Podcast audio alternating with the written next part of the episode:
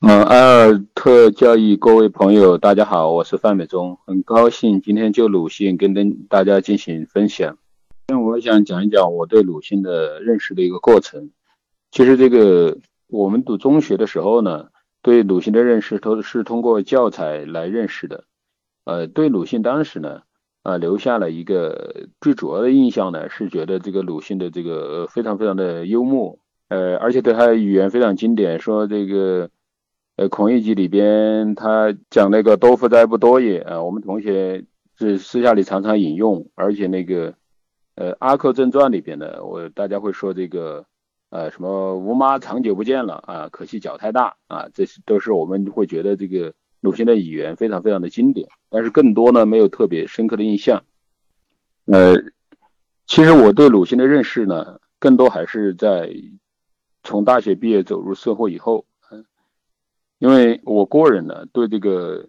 当时对中国的上了大学之后呢，在政治上有所觉醒，呃，个体的生命呢也开始觉醒，是不用考上大学之后，呃，不知道人为什么而活着。那么这个时候呢，开始感到一些虚无和迷茫，而且呢，我会感觉到就是上大学的时候，我会那个时候我在想，哎，我是不是应该去入党？但是入党呢，我会说假话。呃，会去宣称自己不信奉的东西，然后我突然就发现了一个问题，就是为什么我在中国活着，而且想要活得好的话，想要加入一个利益集团的话，我我突然会觉得我的说假话，我在说我的内心所不相信的话，呃，这个事情呢对我刺激就比较大，我觉得，呃，中国的这个政治、中国的文化、中国人的存在状态啊都是有问题的，那么这个时候呢开始。呃，有一些那种对于人生、对中国社会、中国人有一些思考，呃，对中国的文化。那么后来走，我走向社会呢，我我到中学教书呢，其实有一个很重要的想法，希望对中国的教育有所改变，呃，有所改变。那么我出来教书之后，会发现了几几个问题，其中一个问题呢，就是这个，呃，跟我以以前就是想入党的时候发现的问题是一样的，所以大家所有的人呢。都在嘴巴里宣称一套，而公开宣称一套，而私下里呢，私下里为了自己的利益而活着。但是呢，大家这种分裂啊，似乎呃，大家对一点处之泰然。那么这是一个呃非常重要的印象，就是这个时候呢，我感觉到中国人活得不认真啊，活得不认真。另外一个呢，就是我发会发现，在单位里老师教学的时候，或者我们大家开会的时候。我们的公开做说的一些这个，按照这个政府的要求说起说做一些冠冕堂皇的这个话，但是呢，没有人把这些自己说这些话当真，嗯，这个我非常非常的意外，而且呢，同时呢，又发现这个，呃，我们的这个我是教历史的，发现历史教材上有很多这个谎言，但是呢，这些历史老师呢，或者很多人呢，其实也知道，但是大家都不去说穿它，呃，大家都心照不宣。那么这个呢，我又感觉到就是，哎，为什么我们会乐于这种自我欺骗呢？啊，我为什么乐于活在这种，呃，欺欺不是欺骗的状态之中呢？啊，那这个时候呢，我我当然当时我年轻嘛，还比较激进啊，我我一个一个方面呢，我是希望中中国变成一个，就是说，我们我们在我们不需要人格分裂，我们按照自己的内心。或者按照自己的良心，按照自己的内心活着，就能够活得很坦然，而不至于就是活得这么难受啊，活得这么难受。另外一个呢，我个人是一个绝对的希望有思想和言论自由的一个人。那么我希望呢，就是我们的能够活在自由之中，哎，活在自由之中。这种情况下的话，就我产生了强烈的改变什么的冲动。那这个时候呢，我就课堂上还有跟同事啊，我就拼命的呐喊。那么那个时候呢，会感觉到这个，呃，没有人理睬，就是没有人来气儿，就是大家反而觉得你有点神呢。就是，呃，我们活着无非就是，呃，活着生生活下去的秘诀就是不认真，啊，就是不把它当回事儿，啊，我们心里清楚，啊，我们为为自己的利益就行了。所以这种情况下，我就特别特别不知道怎么说呢，就是。我就产生了一种很很荒诞、很绝望的感觉，就因为你一个人想要去改变什么东西，或者说你一个人想要去宣扬什么东西，他是没有人理睬或没有人当回事儿啊，这个就是非常要命。就是我发现中国人一个最大的问题呢，就是这种不认真或也好，这种状态，这种对中国人的感受，对中国社会的感受，其实我跟鲁迅产生了很强烈的共鸣啊，就是鲁迅经常讲的就是这个这论中国人的漫画片，然后呢庸众的特质啊，就是鲁迅的一个很核心的一个思思想呢，就是那个其中其实一个有一个精英和大众的对立啊，就觉得中国呢，这个最关键的问题是这个庸众的不觉悟。那么这个庸众为什么会处在这样的状态呢？啊，这其实是那个在鲁迅看来的话，这就简源自一种精神文化的衰败啊，精神文化的衰败，就是我们丧失了作为一个人的尊严，作作为一种啊一种高贵的人的存在，丧失了这种人的精神本质。那么这个呢，其实是跟他对鲁迅呃跟这个你受尼采的影响是非常关键的。就是尼采其实不仅仅是中国人，在尼采看来，整个现代文明，整个现代人类。都变成了一种就是精神衰败的人啊，他们不再具有一种，呃，这种贵族式的精神气质，那么被物质啊，呃，他当然罪魁祸首是什么呢？罪魁祸首是民主主义、民主和这个，呃，大众或者说这个物质化，就是就是这个现代社会对大众的这个平等的过度的承认啊，或者说对物质的过度崇尚，挤压了个体的独特性和个体的伟大。我们以前那个对鲁迅有个宣扬，说鲁迅俯首甘为孺子牛啊，做这个孺子呢是老百姓，做老百姓的牛。其实这是对鲁迅的一个极大的误解。鲁迅是一个受超人哲学影响非常深的人啊，他是一个强烈的，呃，在至少在精神上，他是一个个人呃个人个体的那种呃个人英雄主义者。所以同时呢，他也是自命为某种意义上是自命为超人的人。所以说他不可能就是对把老百姓捧得这么高啊，把老百姓捧得这么高。所以总的来讲，他对老百姓是蔑蔑视和同情的，像双重的这种情感。那么鲁迅的思呃，他的思想的话，虽然可能有很多，但实际上是我们归结为根本上讲，我们可以归结为一点啊，因为鲁迅他具有实际上是具有强烈的民主主义情节的人，但是在他那个时代呢，我们知道一八八一年鲁迅出生，所以在他的青春的时代，我们可以想象他受的刺激啊，在他懂事了以后，那么一。一八九四到一八九五年有甲午战争的这种失败啊，这个时候他十三岁、十四岁。那他二十来岁的时候，将近二十岁的时候，有这个八国联军侵华啊，这个辛丑条约庚子赔款，然后呢，也就瓜分中国的狂潮是吧？然后日俄战争在中国的东北的打，那么这个对于一个强烈的民族主义情节的人来讲，这是一个极大的挫伤，对他内心是一个极大的创呃挫伤。另外一个呢，对他这种民族自尊心和自豪感是一个强烈的创伤。当然，对当时来讲的话，寻求救国之道的有很多，比如说可以当时之前有洋务运动，呃，孙中山他们的孙中山他们的这个三民主义的革命，呃，然后呢还有这个康梁的这种改良主义，是吧？但是呢，呃，鲁迅他有他独特的思考，当然这个思考呢也不完全就是说这个仅仅是他一个人的。比如其中有之前有这个梁启超在日本的办这个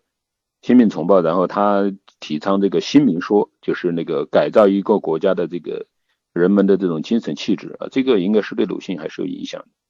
那么鲁迅的思想，我们归结为一点，就是他在那个早年的这个摩罗势力呃摩罗势力说里边说的，他说这个西方的这种强大呢，我们只看到表象，我们看到他们的坚船利炮，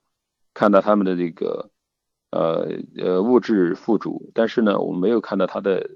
根本。这个根本是什么呢？这个根本就是立人啊，就是要一个一个变成一个具有独立的人格尊严啊，具有这种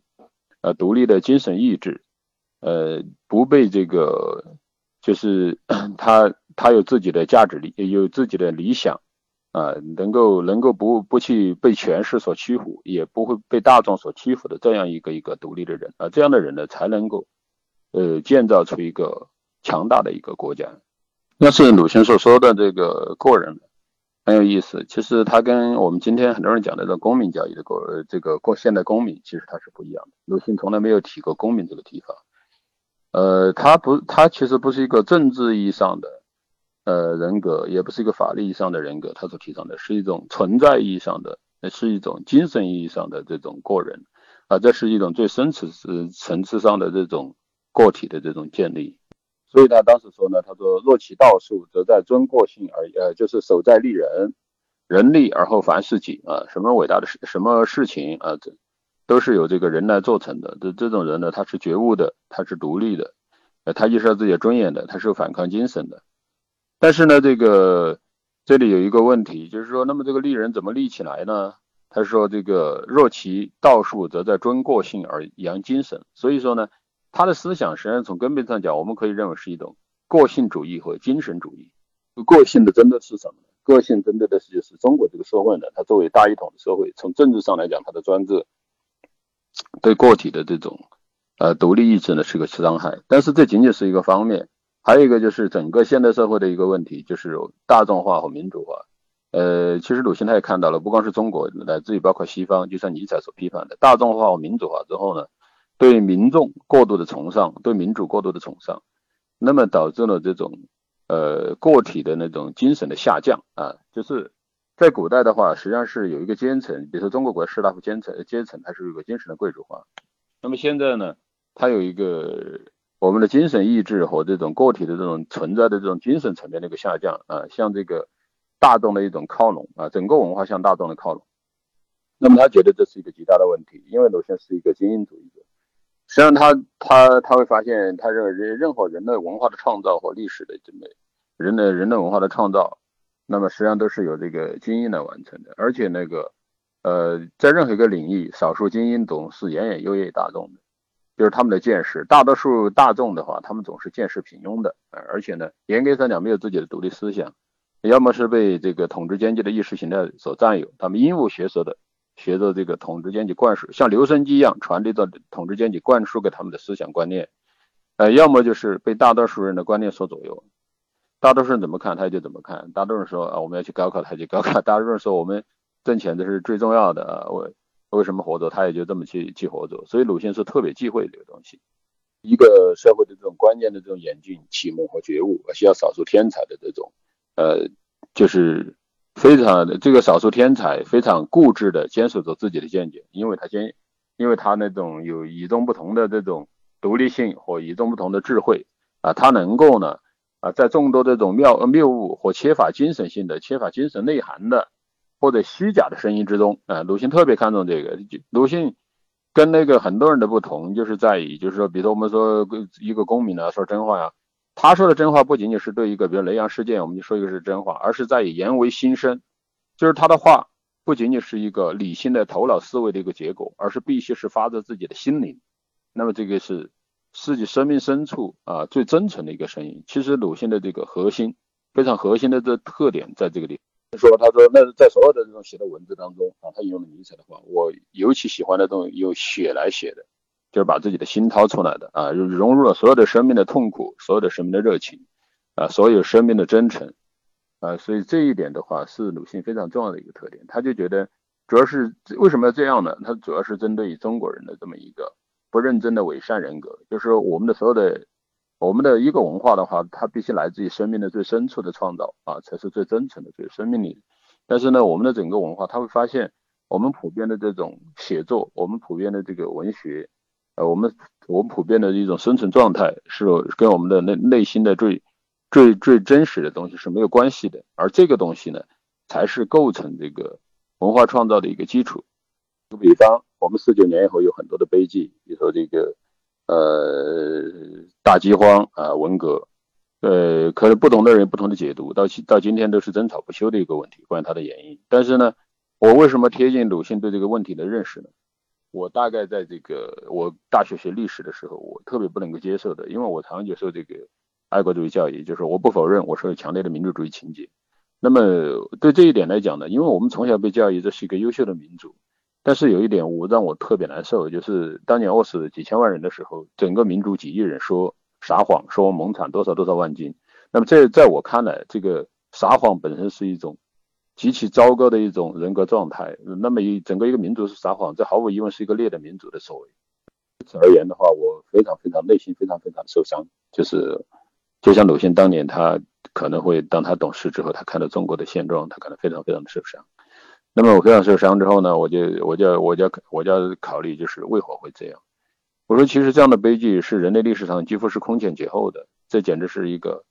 一个民族的耻辱。那么我的我当时讲，其实这个时候只要是有更多的人起来说，他们亩产就只有几百斤，哪有这么复杂呢？我觉得这样的悲剧的话，很多人反是这样那样的原因。我说从就我个人的立场来看，所以我为什么接近鲁迅？我说这无非就是因为大家活得不认真嘛。大家把撒谎不撒谎不当回事儿嘛。那么有人说这他们是出于自保啊，我说因为这是因为太多的人都撒谎之后，少数个别人的话他不撒谎，他确实就生命危险。但是如果一开始几亿人当中的大多数人都不愿意选择谎言，那么少数人也就不会有危险。不能去假设中国当时有七亿人啊，你如果有六亿人都说蒙坦只有几百斤，你总不可能是去去把这六亿人干掉所以说，我觉得其实从根本上来讲的话，我们我们太多的人一开始就就活在这种不真实，但是这种不真实又是有什么原因导致的？是有什么什么原因导致的？就是就是在于我们没有重视人自身的这种精神的本质啊，精神本身总是这种。真的就是说，我们这是真善美的一个本质呢。首先是一个真，这是个基础啊。有了这基础，我们还可以去追求其他的东西。但是没有这个，什么都没有了。那么从人的本质来讲的话，如果说它本质是追求真理的，本质是追求统一的，那么人格分裂或活在不真实中，这个时候人会产生强烈的，就是说我不是我的感觉，我的非人的感觉。那么为什么大多数没有觉得这是一种非人的感觉呢？就是因为我们从未意识到自己是人，就是我们的精神本质。那么鲁迅的思想可以说的很多，我我个人认为这其实他的最最关键的东西，其他的什么，他的这个小说创作啊，他的这个杂文呢，都是基于这样的一个，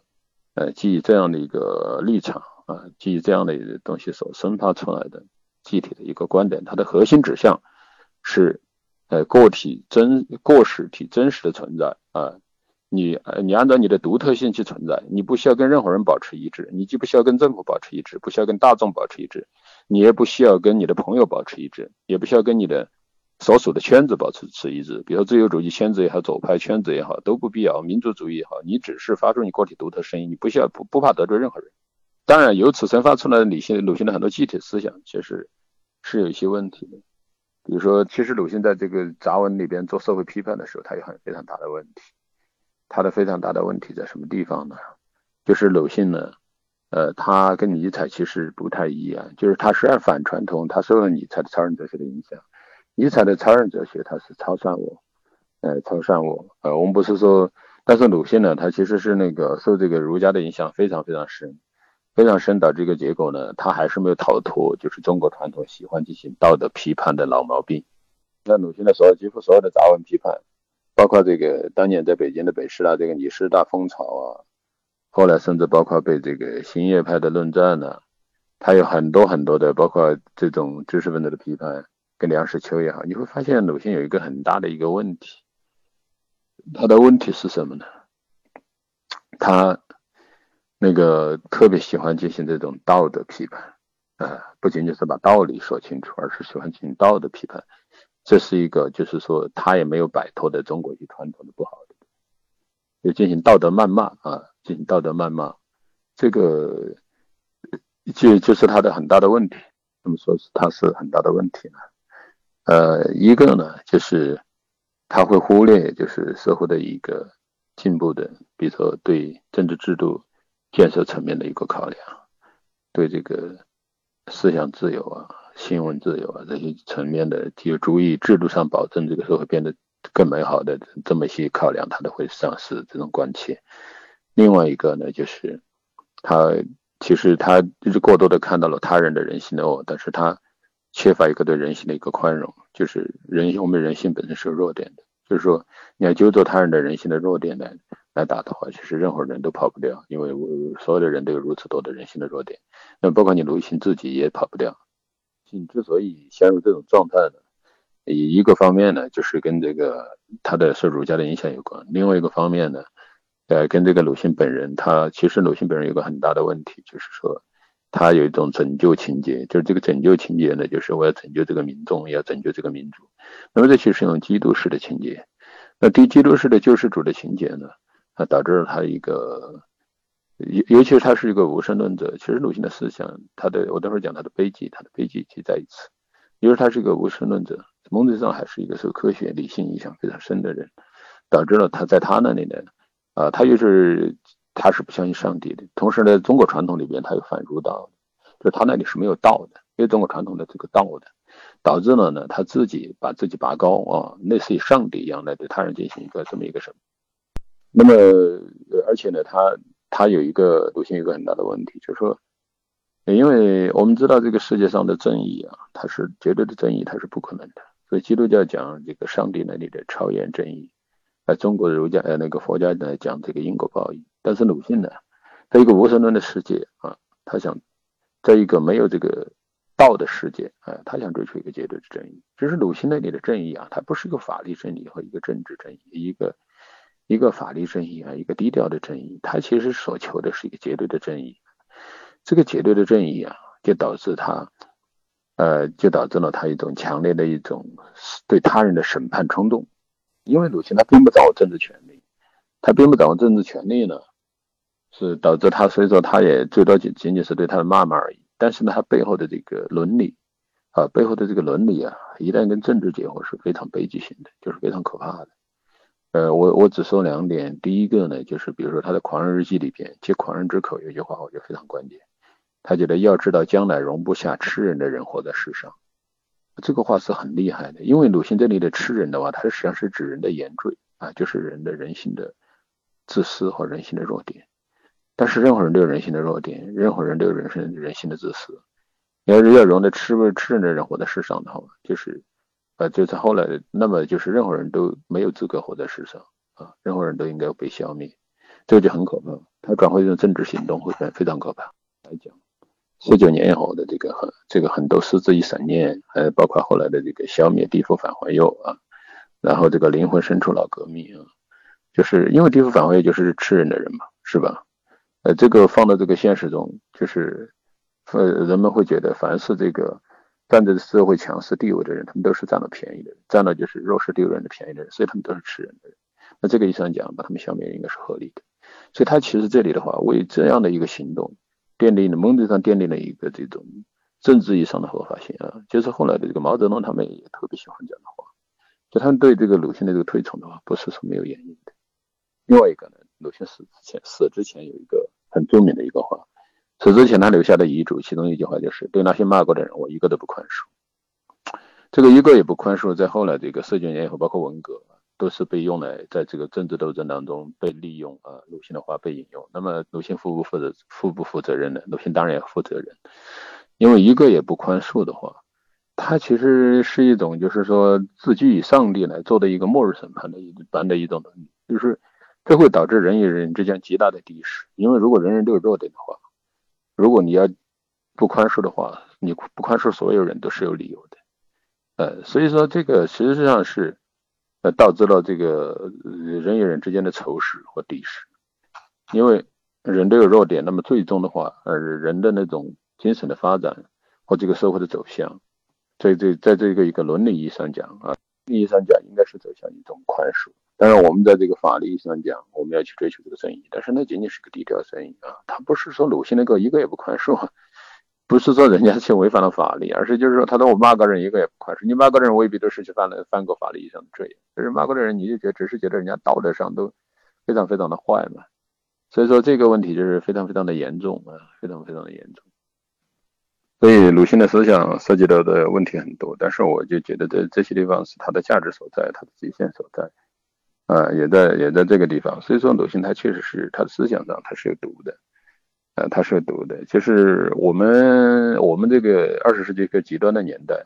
我们这个社会呢，我们这个文化里边确实特别需要注入这个爱和宽容的这么一个价值啊。我觉得在这个意义上讲的话，就是呃，即上帝讲的就是爱你的敌人啊，就是基督教啊，确实构成我们这个社会过于浮躁啊的是过于那种极端暴躁社会的一个简要啊，这也是对鲁迅的这种读书的一个简要。而且像那个鲁鲁迅那个孔子说，他说他他他的他的那个那个无道一以贯之，忠恕而已。这个其你是会发现这个人类文化最核心的部分啊，最没有最好的部分，他们的一种相通性。但是呢，这个所以说鲁迅呢，你会发现他是一种他他写过一篇文章来反那个孔夫子的这个中庸。其实呢，这个中庸啊，其实是文化的这个最高明的所在啊，其高明而道中庸，道之所在啊。就是它是一个分寸感，它是一个，嗯，那么这个鲁迅呢，他其实是刻意剑走偏锋，刻意走极端，呃，他的现代文明是那个走极端，其实鲁迅也是走极端，啊，走极端是一个是一个错误的一个行为，说他的极端呢，他认为是中国中国人太不中庸中庸了，于是呢，他就极极端的矫正这个缺失。我讲鲁迅鲁迅的极端，就是他的他的一个极端，比如说，呃，他对激烈的反传统，说中国书可以不看啊，客观的讲，就是鲁这种极端的民族虚无主义的倾向，源于鲁迅作为一个强烈的民族民族自尊心，在一个民族面对西方的时候那种落后、那种亡国危机、那种自尊心的受伤，这其实当年那个留日那帮学生的一个共同的心态，包括什么。郭沫若啊，包括什么郁达夫啊，啊，导致了他一种恨铁不成钢啊，我觉得所有的一切都是中国民众既是糟糕的，而中国历史文化呢，由于它没有发展出这个科学啊，没有发展出这个呃个人主义的东西啊，就是导致了中国的这个落后。那么中国的文化呢，啊，应该书什么都不需要看啊。其实这种极端的做法导致了很大的问题。后来这个四九年以后，读者鲁迅、胡适他们的。这帮全盘西化论者，鲁迅、胡适其实都是全全盘西化论者，只是西化的方向不同。呃，就是因为鲁迅，鲁迅是偏于德国的全国原盘西化啊，那个胡适呢可是偏于英美的全国全盘西化。那么这个呃发展的极端就是文化大革命啊，是吧？破四旧啊，是吧？反封建啊，就是那个把传统最后不仅仅是观念上反，甚至把这个古代文物都砸的砸得一干二净啊，字画呀，什么这个城墙啊。啊，什么这个旧家具啊，这个拆掉，这种极端的，甚至古书也不读了啊，也不学了，这种极端的反传统造成了一个非常糟糕的影响啊，这个是鲁迅的问题的一个方面。那么我们要讲的话，鲁迅的他的思想的最大的问题在哪里？当然，很多人都已经说了，他没有关心这个民主自由，没有关心制度建设，是吧？呃，不宽容。啊，但是呢，鲁迅，我觉得他的最核心的问题是什么呢？就是鲁迅最核心的问题是，就是他作为一个强烈的宗教情结的人，强烈的这个终极关怀的人，但是呢，鲁迅本身他自己没有悟道啊，这是他非常大的问题。就是说，他为什么没悟道呢？就是他被现完全被现代文明的很多东西给套住了。比如说，鲁迅他骨子里是一个很诗人气质的人，但是呢。他自己呢，他由于学自然科学出身，他被这个理性主义、科学主义，呃，无神论啊，其实套得很深。呃，鲁迅被理性主义、无神论、科学主义道德套得很深呢，就导致了他这个他的一些困境和问题啊。比如说他的个人主义，这个个人主义啊，如果说他不最终不回到道那里，个人主义是茫然无归的，他是没有没有归属的。啊，个人主义呢，它是虚无的，它是没有根据的。所以，个人主义最终，我个人看看来，精神意义上的个人主义，而不仅仅是一个政治意义上的个人主义，它最终背后一定要有道，就是道构成个人主义站立站立的一个地基啊。要么你相信上帝，要么你悟道啊，儒家的道也好啊，那个佛家的道也好，道家的道也好啊。鲁迅的是，最后他就是虚无主义，虚无主义呢，他自己实际上是，呃。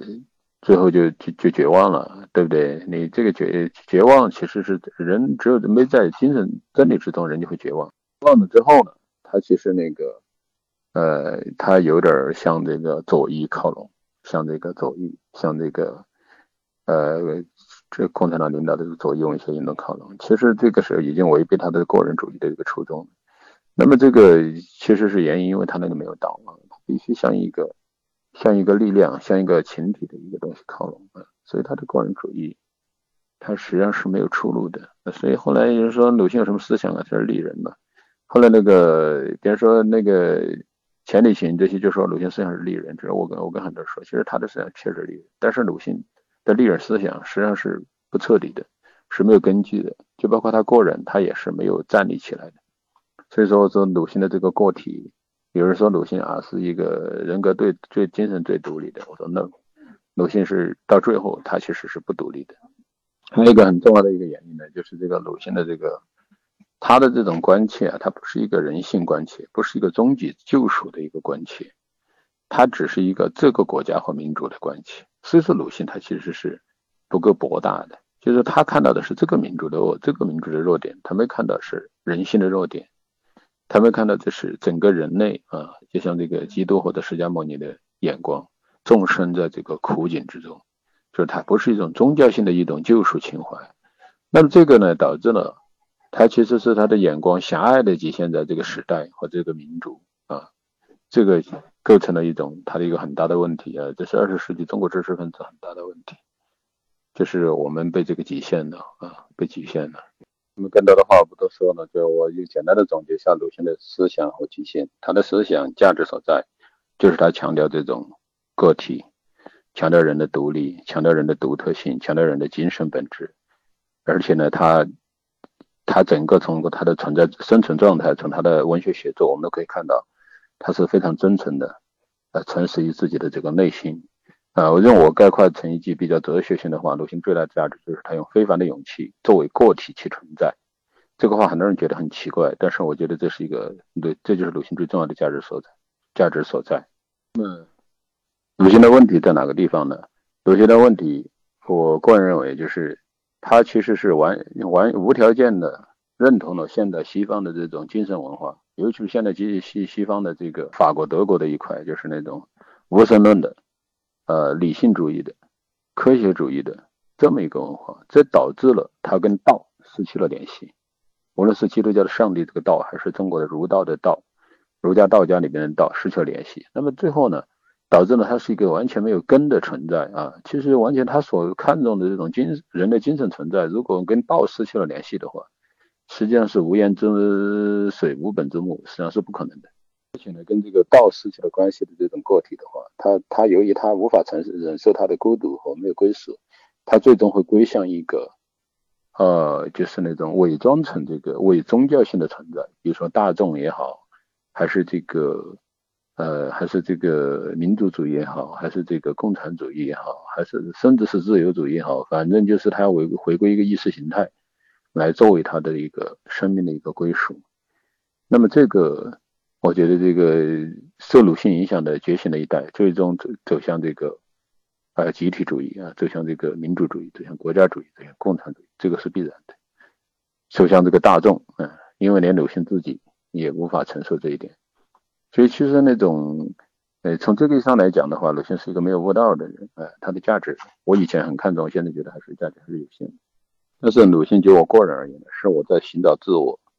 啊，进入自我，寻找真实的自我，寻找我是谁这个问题，然后呢，寻找生命的价值，啊，然后，然后生命的精神在旷野流浪啊，然后自我觉醒，从群体当中出来，变成一个孤独的自我。这个过程当中，我觉得这个鲁迅呃，他帮助了我，呃，寻找和认识自我，这我觉得他是他最大的价值。呃，从政治上来看，他的杂文，我觉得价值是不大的。但是从整个精神文化的角度来讲，由于鲁迅本身呢，他又没有悟道啊，一个没有悟道的人，他在精神文化上的意义是有限的啊，我是这么来看的。凡是没有悟道的人，精神文化上的意义都是有限的。所以像鲁迅这样的这些无神论者，我觉得他意义都是有限的。呃，这个讲到这里，下面再讲他的文学的价值所在。像鲁迅的这个文学作品的问题，那个我们以前呃，我党给那个。呃，鲁迅先生戴了三顶高帽子，伟大的思想家、文学家、革命家。我觉得这个鲁迅什么革命家也谈不上，他没有那个革命啊。如果说这个思想家呢，我觉得也有点勉强啊，也有点勉强。这个文学家这一点是绝对没有问题的。就是嗯现在呢，有些人也开始对他的价值进行否定，但是我觉得，我个人认为他是中国文学总的来讲还是五百年一出的这个天才人物，就是。曹雪芹之后啊，最伟大的文学家应该就是他了。鲁迅的文学创作其实是不多的，而且往往主要都是在一九二六年以前，就是《呐喊》《彷徨》呃，从从一第一篇这个《狂人日记》就一九一八年到一九二六年写完这个《野草》，啊，这个呢就是他的这个《呐喊》《彷徨》《野草》三篇，然后在他的晚年呢又写了两两个小册子，一个是《故事新编》，一个是《朝花夕拾》。那么他总的作品，而且每一篇呢都都很。短小，总共加起来就是五五部作品，合起来其实也就一本书。就以他这样的功底，以他这样的才华，这样少的创作是很奇很奇特的，就是说明鲁迅本人啊，他相当强的上程度上具有一种诗人的气质，就是作品呢希望以呃诗人或哲人的气质，就是以很简洁的方式来传达尽可能多的东西，但是质量是非常高的，就是有像巴金或者说这个。呃，老舍、沈从文的创作都远远超过这个，从数量上远远超过鲁迅，但是在质量上完全没法比。就他的这个《呐喊》《彷徨》啊，现代小说的经典；这个《朝花夕拾》啊，现代散文的经典；啊，《故事新编》也开创了新的题材。而且呢，这个呃野草呢，更是那种现代派文学的巅峰啊，可以跟这个卡夫卡的这个《城堡》啊、《变形记》啊、普鲁斯特的《追忆似水年华》呀、艾略特的《荒野》呐，并列为就是现代放在世界上并列为现代主义文学的经典。对他的几种文学作品，我的逐一评价。其实鲁迅首先他是一个小说家著称的，而且是在当时白话文运动的时候，最早拿出了呃有价值的、有水准的小说创作。呃，确实在现代文学史上也是经典啊，水准很高。但是呢。呃，放在世界上来看呢，啊，或就如果或者从今天的眼光来看的话，他的小说是虽然在文体上有开创性，语言也很不错，但是呢，呃，有他的一些缺陷啊。这个缺陷表现在哪里呢？这个缺陷我刚才已经已经讲过，他其实太过关切中国的现实，而这种现实呢，更多的是国家的危亡啊，这种政治的苦难呢，这种关切，就是同时，呃，所以导致了他的小说呢。过度的切入了中国现实，呃，比如说其中一个问题就是，呃，知识分子的处境啊，知识分子的这种幻灭，知识分子的这种孤独，一个呢就是中国的老百姓的问题啊，叫庸众国民性批判啊，这个呢，其实从文学的角度来讲，它文学其实应该关心这个永恒的事物，这个是永恒的话，那么从永恒的事物的话，就是整个人性的、整个人类的处境，它不仅仅是个中国的，或者说它至少是从中国的环境切入，中国人切入，它应该是通达最普遍或最永恒的事物。那么从这个意义上讲，呃，对对人的这种批判就不应该仅仅是国民批判批判或者中国人所特有的人性弱点，而应该切入以这个人性的坠落啊，人性的坠落。那么对人的这种状况的一个分析呢，也不仅仅是说一个知识分子在中国这么一个呃专制社会一个。呃，颓败的社会的一个处境，而是人在这个世界上的一具有普遍性的处境。同时呢，对这个对这个人或者说对这个现实的思考，对这个文化的思考，也不应该停留仅仅停留在一个中国的这个呃如何改变或者民族危亡的一个关切，它应该是对一个什么啊，在现代人呃现代人现在一个无神论的文化的时代，一个唯物主义的时代，一个科学主义和物质主义的时代。那么人的精神如何安放啊？人生命存在的一个价值和意义何在？这么一个现代性危机的反思。所以说呢，从这个意义上讲，他的呃中华对这个民族的过于浓烈的情节，反而使他显得不够博大啊。这其实在他小说当中，这也是他小说当中体现出来的问题。那么正因为如此，所以说他的一些被广为好评的一些代表性的作品，《阿克正传》《阿贵正传》，我觉得其实意义是有限的，因为它主要是基于对那个。中国的国民性的一个先入为主的，比如中国人的精神胜利法呀、自我欺骗呐、没有理想啊、啊等等之类的，这这么一些就是说这个先入为主的概念分析出发，然后呢来塑造了这么一个人物，而且呢从这个文体上来讲，呃显得是有点杂乱啊。究竟这是一个杂文文体呢，还是个小说文体呢？所以说，呃，这就是因为它其实连文体定位都不是很明确。呃，虽然这部这个作品，由于他这个语言的这种呃一些那种俏皮，或者说他的对某些问问题的一些概括力，比如说对这个革命的一个审视啊，革命就是呃打的打土豪，分田地，分家产，报仇是吧？抢女人啊，但好像惊人的预言了后来的一些这种革命行动。但是总的来讲的话，一些一些那个中国的一个的一些层面，或者说国民性的层面，政治的层面，所以说呢，他这个。对人人的灵魂的这么一种痛切的切入啊，人性的切入就显得比较弱了。所以它其实《阿克正传》类似一篇杂文啊。另外一个呢，就是比如说大家呃评价比较高的，或者是像那个药啊这样反映这个庸众的不觉悟啊，这里面的精英主义意识啊是太过浓厚了。而且中国人是不是真的就这种状态？这个中这这里面的中国人是不是被他的一种精英的眼光或者西方中心主义的眼光过度丑化或贬低了的中国人？虽然说中国人确实有各种各样的弱点，那么这个呢也是值得商榷的，就是对中国人和中国文化的一个负面的评判，啊，一种过度那个自我贬低的一个评判，我觉得这个是从今天看来确实有问题啊。那么从个人的眼光来看，在今天我高度评价的其实是他的小说里面，我高度评价的其实是三篇，其中一篇是《孔乙己》，《孔乙己》也是鲁鲁迅自己比较评价比较高的，但是他的评价比较高的话，主要是强调这个手法的这个严熟。呃，或老道，以及他叙事的克制，呃，叙事的克制。那么这个呢，是也是余华在谈到鲁迅的时候最欣赏的一篇作品，就强调他的这种，呃，鲁迅作为一个小说家的专业的技术。比如说，孔乙己有几次来，在他没打断腿的时候，不用教他怎么来，但是打断腿之后呢，他最后就写他怎么用手给走路啊，觉得这是一个专业作家所应有的。呃，当然孔那个孔乙己的这种小说叙事上的专业不仅仅如此，这是他非常好经典的一个短片。另一个呢，我个人认为，呃，他的小说里边非常非常好的，比如说《故乡》，《故乡》的话，它是形式上也是非常完美的，语言上是非常诗意的。呃，而且呢，它其实《故乡》既有史诗的意义，它的史诗的意义何在呢？它其实反映了这个中国这个民族从传统农业社会向现代社会过渡的时候。那么，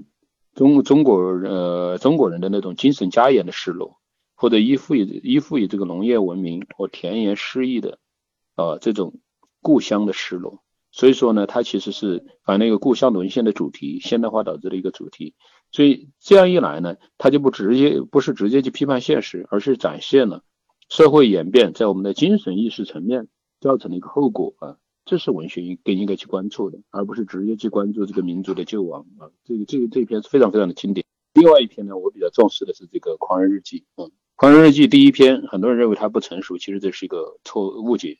狂人日记》这一篇的话，其实是鲁迅在他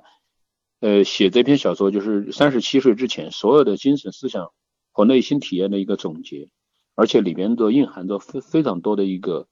呃思想的秘密啊。其实。呃，这一篇其实是含量是最为丰富的，含量是最为丰富的，就是，而甚至我在解释这篇小说的时候，我我觉得我回答了一个问题，就鲁迅为什么被共产党所利用？因为他在这里边呢，他试试试试试图像一个上帝一样去审判人们堕落的的灵魂啊，审判这个吃人的堕落了的世界，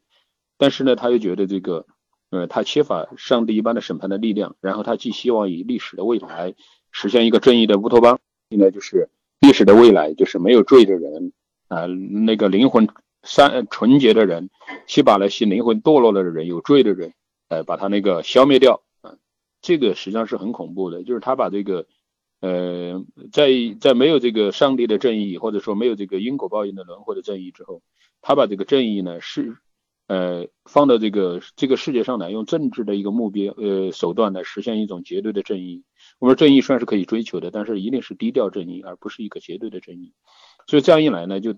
为后来的这种他他的他这里边就是《狂人日记》里边类似于建立了一种政治神学。这种政治神学的话，就叫做世俗神学。那世俗神学之可怕在于，就是他想试图在这个政治当中去寻求一种绝对或完美。那这样一来呢，往往会导致这么一种以正义为名名义的政治大屠杀啊。这是他跟后来的这个革命暴力，实际上我觉得是有相通的地方。所以他的小说的话，总总的来讲就是说，呃，是在以当时的很多现白话小说、新小说相比是写的很好的。但是呢，以我刚才讲了一个方面是他过度深的民主国家情节，导致了他对中国人的呃弱点的过度的批呃这种去批判，或者对中国现实的过度的关切，然后过度强烈的精英情节，使得他呢没有进入更深广的人性和终极的关怀的层面，也缺乏足够的这种呃。这种呃，对这个世界的这种哦爱和那种真正的这种朝向这种信仰的追求而带来的拯救啊，整个是这么一种状态，呃，所以他的小说在中国现代小说的经典啊，放在世界上呢，呃，它的意义而弱一些，也也正因为他的那种关注视野的狭窄，所以说呢，他无法触及更加广大的呃人性人性心灵的世界和这个更广阔的这种社会的这种背景啊，无法写出一种。除了那个故乡，具有一种心灵史诗的意义，呃，无法达到一种博大的一种状况。所以鲁迅，呃，原来我觉得还是很博大的，现在就我觉得他其实不够博大的。你要跟这个什么这个莎士比亚的作品，你跟曹雪芹的《红楼梦》比起来啊，这种狭隘就是表现的非常非常的明显，就他心灵是不够宽广的。鲁迅的作品呢，我个人最推崇的是他的《野草》，他的《野草》呢，其实是中国现代文学史上罕见的这种灵魂之书啊，这是关于灵魂的一本书，是鲁迅呢。他对他的那种心灵的这种孤独虚无，以及他这种对生命终极意义的关怀，对存对自我存在的这种追问，我是谁的追问，这么一部作品啊，这是我觉得真正的诗的话是应该这样纯粹的作品，而不是成天去关心政治啊这么一些东西。尤其是那个野草的前半部分到这个木结文之前，是纯粹的借用梦的形式啊，形式也非常先锋，借用象征主义的形式或者梦的形式，就一种超现实主义的色彩，再加上精神分析学的一些东，类似于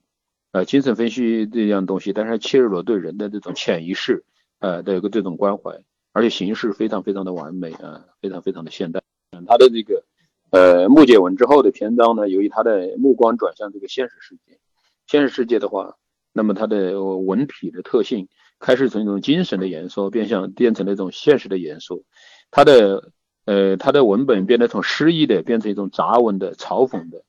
那么这样一来的话，后面的那种诗意就开始下降啊，像像类似于那种杂文的文体过渡，所以后半部分呢其实要弱一些。但不管怎么说，从它里面表现的生命的深邃啊，形体的这种形式的这种先锋完美，语言的这种精当准确，以及他对生命存在的这种呃，就是如毒蛇执着毒蛇一般的对生命存在的一种追问，我觉得这部作品。其实是那个中国现代文学史上或者中国文学史上也是空前绝后的作品之一啊。其实他的文学地位，我觉得如果缺少了野草啊，将下降一半。嗯，他他的作品呢，其实到他的这个晚年的话，还有这个《朝花夕拾》。《朝花夕拾》其实是他当他呃作为一个无神论者啊，作为一个这个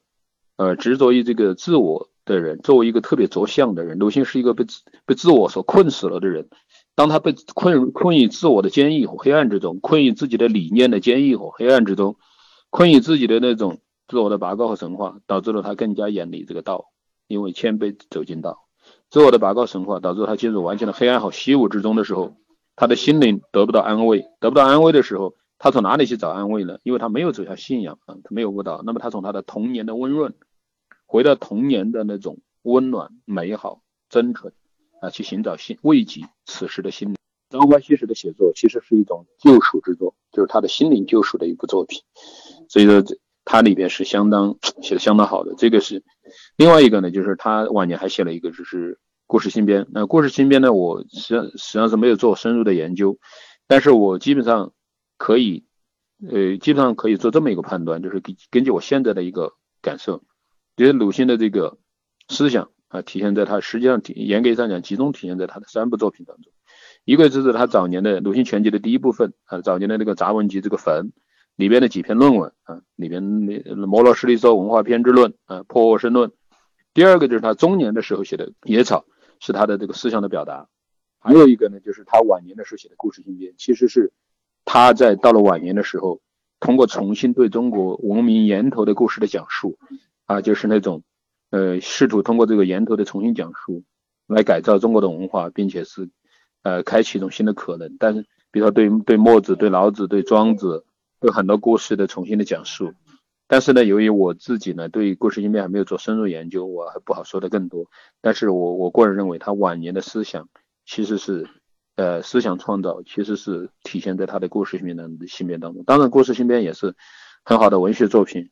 那么这就是我对鲁迅文学的一个评价，就是他的总体质量非常高，这个人是非常完美主义的人，他是不轻易，如果不能写出好东西，他是不轻易拿出来的。比如他二六年野草写了之后，一直到三六年死，这十年时间，大量的精力的放在去写杂文，其实他文学的创作力枯竭，就是他把他早年的生命的沉淀、灵感耗尽之后，那这个是他是不愿意重复自己或拿出糟糕的东西的，直到最后写了两篇薄薄的这个《朝花夕拾》《故事新编》，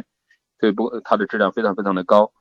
呃。《朝花夕拾》是经典的散文，呃，《呐喊》《彷徨》是现代文学的经典，而《野草》呢是整个世界的现代主义文学作品的经典。呃，《故事新编》是在文学的形式上的有意识的尝试，也是形式上的尝试。呃，他是中国那个曹雪芹之后最伟大的这种文学天才。但是呢，过我我还是讲过了，过度的对中国的这种对中国的这种现实的过度的关切，呃，现实贴得过紧，呃，使他的这个。呃，作品缺乏了一些更加的这种高远深邃博大的气息啊，这是他的这个呃问题所在吧？啊，问题所在吧？同时呢，他作为这个精神思想的探索，他最终没有走向这个信仰，或者至少是我不用说基基督教或者也叫没有悟道，呃，那那这样也使得他的作品给我们提供的这种精神和生命的启示意义显得相对还是有限的。从我个人来讲，我是读到鲁迅的这种文学作品，啊。更多的去认识到了我是谁，呃，这么一个问题，而且呢，它也使我，呃，帮助了我，呃，寻找到自我，寻找自我和成为我自己。我个人觉得，鲁迅在中国现代精神文化上的意义，是中国人从一种整体的存在啊，朝向个体这么一个个体化啊，个体化这么一个精神过程当中的一个关键的环节。我这可能跟很多人对鲁迅的认识都不一样啊。我不说他是民，从这个意义上也可以叫民主魂，但不是说他去批判地富、批判资本家，不是说他去批判帝国主义，而是在于他哎承受着所有的痛苦，去勇敢的去成为了一个作为个体的自己啊，哪怕精神荒野流浪。啊，这是我们现代中国人必须要走的心理历程。我讲第呃三第一个问题讲的是鲁迅的思想的意义和极限，第二个问题讲的是鲁迅的文学的价值何在，第三个问题就是他的作品是否应该编入中学教材。从我个人来讲，我觉得他的杂文的话，总体上大部分都不应该编入中学教材。比如说第一，呃，当然他有些杂文就是，尤其是他的早年的一些杂文，比如说《坟》里边的杂文，什么“灯下漫笔”啊，“拉拉出走后怎样啊”，好像是啊，我不知道我记错没有。还有像那个。呃，我们怎样做父亲呢？啊，等等等等之类，那很字，呃，写那有些是写的非常非常好的，可以选入。大部分我觉得是作为的一个公民知识分子的论证是很不合适的。他大部分的杂文对对对现实事情的评论的话，他太多的情绪色彩，太多的道德批判啊，不是一个那种呃呃，我回到事情本身，把道理讲清楚，说理的典范啊，说理的典范。导导致了对方也感到受到了强烈的攻击，然后产生强烈的这种反弹和谩骂，呃，最最后可能关注的聚焦点已经不在于把事情本身说清楚了，这是一种很不好的言说方式啊，很不好的言说方式。所以这个我觉得大部分的话是不宜写入教材，就是鲁迅笔法投降匕首，这是不合适的。这个呢，我觉得他的作品的话，其实像那个《朝花夕拾》是很适合写入这个呃教材的，就是他那边的那种散文写的童年温润的故事啊。是，尤其是这个小学、初中阶段啊，我们的心灵需要美好的东西，需要诗意的东西，所以这是比较合适的。另外一个呢，就是像《故乡》这样的作品的话，选入中学也是非常非常好的，非常非常经典的。因为我觉得文学它应该是心灵的世界、心灵的事物关注，而不是一些政治和社会的批判。那么他的其他的作品，比如说《阿 Q 正传》呐这些，我个人觉得都不是那么合适，它导致了一种过度强烈的对这个民族的一个自我的否定呢。虽然我们的盲目自大是是不恰当的，但是呢，对我们文化的全盘否定，对中国人的全盘否定，我觉得鲁迅，哎，这种糟糕的状况啊，我们鲁迅也是承担相当大的责任。另另外呢，所以说他他那里边的过度精英意识啊，什么知识分子与庸众啊，这种其实是并不合适的，哎，并不合适的。就知识分子的这种自我神话其实是可疑的，就说你在知识上并不掌握真理，你在道德上也并不更更高尚啊。这种精英意识是可疑的，是可疑的，而且就是说，即使你真的是呃先觉者，但是对未觉悟者啊，应该是更多的是悲悯和同情，帮助他们觉悟，而不是一种怨恨的状态啊。所以说这些情绪的话，我觉得是其意义是有限。另外一个呢，像他的故事新编作文写的倒也是特别经典啊，写一写一点也无妨。那么就是作为作为现代文学的一个最重要的一个作家，他的作品不写这是不可以的。但是呢，他那里过度的这种尖刻的这种批判，过度的情绪化的杂文，他的过度的那种绝望和黑暗的东西，对人性和是和这个民族过度绝望和黑暗的认识，对人对是，那么这个其实是呃确实有毒的，而且是容易把把人带入一种呃虚伪的状态啊，极度的这种极端的状态，呃就是一种其实。其实对于一个博大健康的这种人性和心灵的塑造，其实并不是那么合适。他的作品当中体现出来的对这种真实的执着啊，不愿意活在一种虚假的光明，